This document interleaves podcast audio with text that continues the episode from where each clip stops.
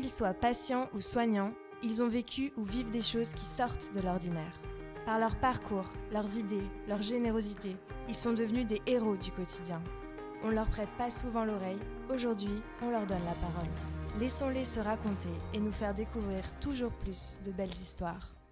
Je m'appelle Sophie Lantôme, je suis euh, psycho-oncologue euh, et euh, docteur en psychologie clinique de la santé. J'ai 32 ans et ça fait maintenant 8 ans que je travaille sur l'hôpital privé de Romardèche. Dans ma pratique, je reçois environ entre 70 et 80% de patients atteints de cancer. Les autres patients sont atteints d'autres pathologies et je les rencontre en hospitalisation. En plus des patients atteints de cancer, je rencontre aussi leurs aidants, donc les conjoints, conjointes, parfois les parents. Et je rencontre aussi leurs enfants euh, en fonction des problématiques euh, sous-jacentes que les euh, patients me présentent. Il y a un énorme travail à réaliser au niveau des aidants des patients atteints de cancer. C'est souvent les personnes qu'on oublie dans le parcours de soins, alors que ce sont aussi des personnes qui se battent dans ce parcours. J'ai choisi ce métier en fait parce que très tôt j'ai souhaité travailler autour de l'humain. J'ai souhaité euh, accompagner les personnes et les aider en fait à, faire de leurs difficultés euh, quelque chose de positif. Retrouver en fait dans, dans des situations euh, compliquées des forces. avant de devenir psychologue, j'ai réalisé donc un certain nombre d'années d'études euh, j'ai euh, réalisé un master, donc cinq années d'études, et j'ai poursuivi par un doctorat en psychologie clinique de la santé. C'était important pour moi de pouvoir continuer euh, la recherche. En fait, je considère vraiment mon travail comme une triptyque avec ce pan clinique, hein, le soutien aux patients, aux aidants, aux équipes, ce pan recherche qui est important pour moi, toujours pour améliorer en fait la qualité de vie des patients, leur confort, et notamment des patients atteints de cancer. Et puis ce troisième pan qui est euh, ce pan transmission, formation. Je, mets un point d'honneur à essayer de former euh, les équipes euh, au sein de la structure dans laquelle je travaille. Et puis ce côté transmission, c'est auprès des étudiants où je me retrouve le plus. C'est pas toujours simple tous les jours d'être psychologue notamment en cancérologie, on, est quand même soumis à beaucoup d'angoisse, hein, notamment l'angoisse de mort. On, est sujet à, beaucoup d'émotions, hein, à transmission d'émotions des patients. On est sujet aussi à des projections. Donc c'est un métier qui est euh, très beau, très humain, euh, mais parfois pas facile dans la gestion émotionnelle, effectivement. La première astuce, c'est que je respire.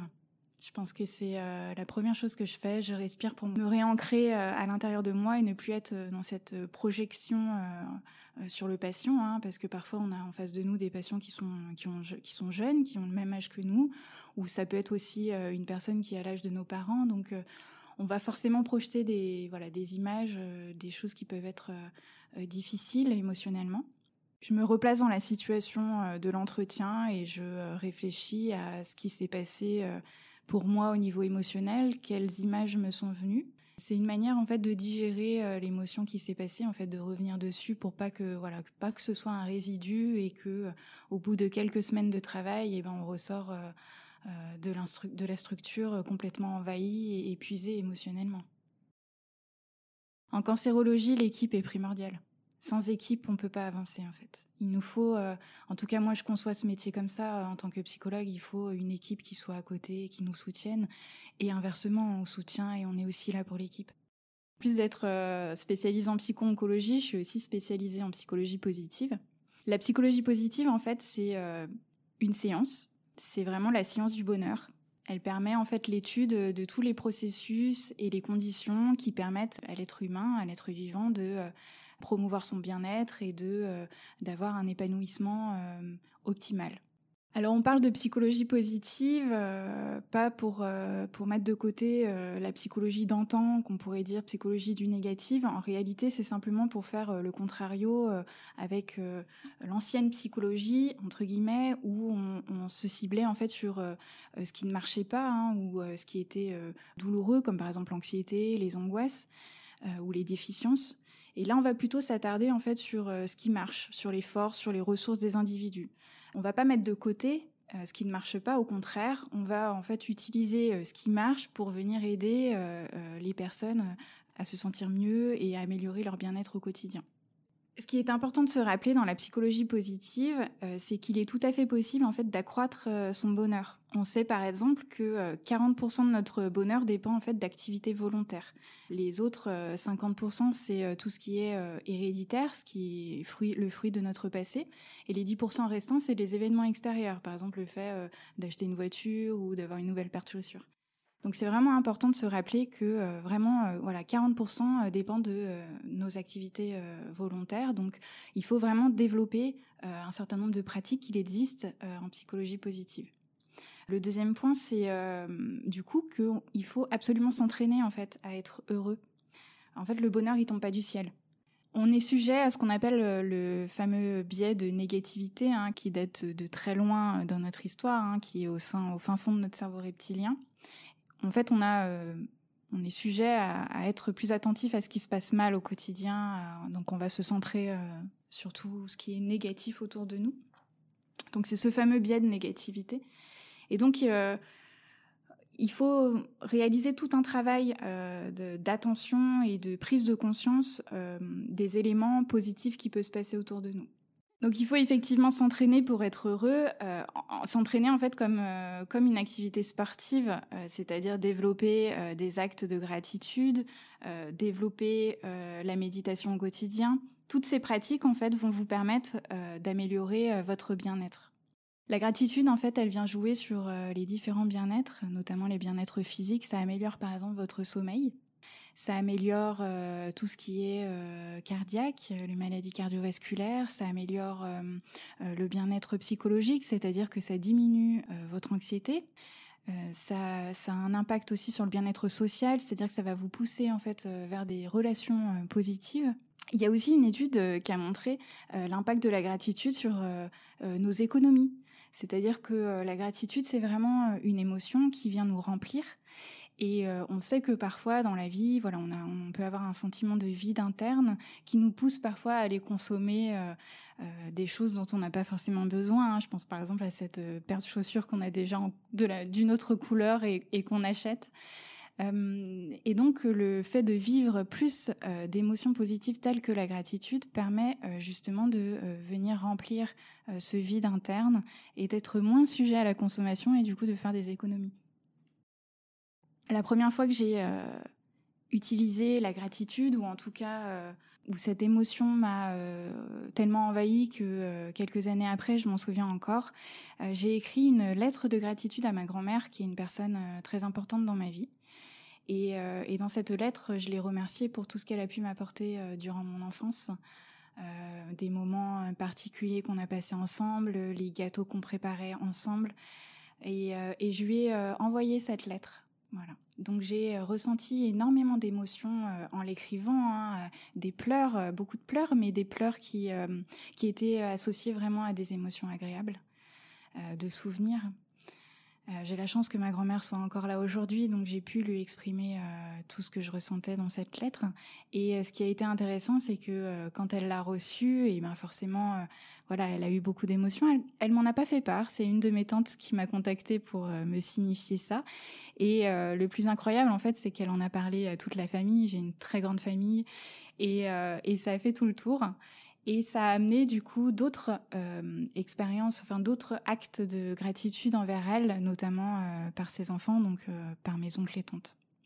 Un autre petit exemple qui m'est arrivé pas plus tard qu'hier, j'ai accompagné un patient hospitalisé pour un problème vasculaire, un, un petit papy de 80 ans, très en difficulté car en deuil euh, depuis euh, quatre mois de la perte de sa femme avec qui il avait vécu 50 euh, ans. Il l'a accompagné jusqu'au bout. voilà, c'était une, femme qui avait un cancer généralisé. Et, donc ce papy a demandé à rencontrer la psychologue, hein, première fois de sa vie, 80 ans. C'était pas anodin pour lui cette rencontre. Et je lui ai parlé de la gratitude euh, parce qu'il a une, euh, il a deux enfants et il a une fille euh, qui s'occupe beaucoup de lui. Et je lui ai exprimé un petit peu, voilà, à quoi servait la gratitude, qu'est-ce que c'était. parce qu'il a, il disait qu'il voulait la protéger sa fille et en même temps qu'il n'arrivait pas à lui dire merci, à la remercier, voilà, pour sa présence. Je suis sortie de la consultation et quelques heures plus tard, j'ai reçu le coup de téléphone en fait de la fille de ce patient. Et, cette personne m'a remercié très chaleureusement de ce que j'avais pu faire pour son papa. Et elle m'a exprimé avec beaucoup d'émotion que son papa lui avait dit qu'elle l'aimait pour la première fois de sa vie et qu'elle avait pu en fait lui renvoyer euh, ce je t'aime euh, tant attendu. En complément euh, peut-être de la lettre de gratitude, j'ajouterais l'exercice des trois événements agréables à noter chaque jour. L'idée, c'est vraiment de noter jusqu'à trois choses qui se sont passées dans notre journée et qui nous ont été agréables. C'est vraiment pour essayer vraiment de prendre conscience et de se recentrer en fait sur les événements qui est autour de nous. Alors peut-être que c'est un exercice qui peut être compliqué au début, mais petit à petit, ça voilà, ça prend du sens et, et puis on y prend plaisir. Ça peut être un exercice à pratiquer à table aussi avec nos enfants parce que les enfants sont de leur naïveté, en fait, euh, permet de voir euh, plus facilement euh, ce qui se passe de positif au quotidien. En cancérologie, la particularité, c'est que pour une majorité de patients, une fois que l'annonce de cancer a été digérée et que la maladie a été intégrée, la majorité des patients vont automatiquement en fait se centrer sur ce qui se passe de positif autour d'eux, c'est-à-dire qu'ils vont davantage apprécier les éléments de leur quotidien, qu'ils vont davantage apprécier les petites choses qui se passent dans leur vie. Dans la pratique clinique, on va venir euh, appuyer ces émotions positives, on va venir développer euh, toutes les pratiques euh, de psychologie positive qu'il existe pour continuer à améliorer leur bien-être, tout en continuant forcément à, être à l'écoute hein, des, autres émotions du parcours. Au niveau du soutien aux équipes, j'ai eu l'opportunité de proposer un groupe euh, de réflexion suite à, la crise euh, sanitaire qui s'est passée il y a quelques mois. Et j'ai été euh, très surprise lors de ce groupe parce que voilà, ça a été des mois très intenses. Hein. J'ai accompagné ces équipes et ces patients atteints de, du, du Covid durant trois mois. Et durant ce groupe, ce qui a été mis en évidence, c'est surtout les émotions positives et pas forcément ce qui a été difficile durant ces mois. Je pense que les, soignants ont surtout mis en évidence euh, le sens euh, nouveau qu'ils retrouvaient dans leur fonction. Et c'était important pour eux de le partager euh, en groupe et en équipe. Ça m'a agréablement surprise, j'ai envie de dire même j'étais très fière d'eux. Mais ça ne m'étonne pas parce que quand on se retrouve face à l'adversité, face à tant de difficultés, on va chercher dans nos ressources et j'étais contente et heureuse euh, qu'ils aillent rechercher en fait la gratitude, euh, euh, voilà, en tant que, que, principale ressource et force dans ce moment-là. Je pense que le principal conseil que je donnerais aux futures générations qui souhaitent se former à la psychologie, c'est vraiment de continuer, une fois le diplôme en poche, à se former pour toujours proposer des prises en charge qui soient adaptées et personnalisées aux patients. Je pense que c'est le plus important. Bien entendu, la neutralité, la bienveillance, L'altruisme euh, sont forcément des, euh, des qualités qui sont requises pour ce métier. Je pense qu'on ne devient pas psychologue par hasard. Je pense qu'on le ressent. C'est un métier qu'on ressent au fond de soi. Il faut accepter de se laisser toucher par l'autre. Je pense que ça, c'est une des principales fonctions euh, chez le psychologue.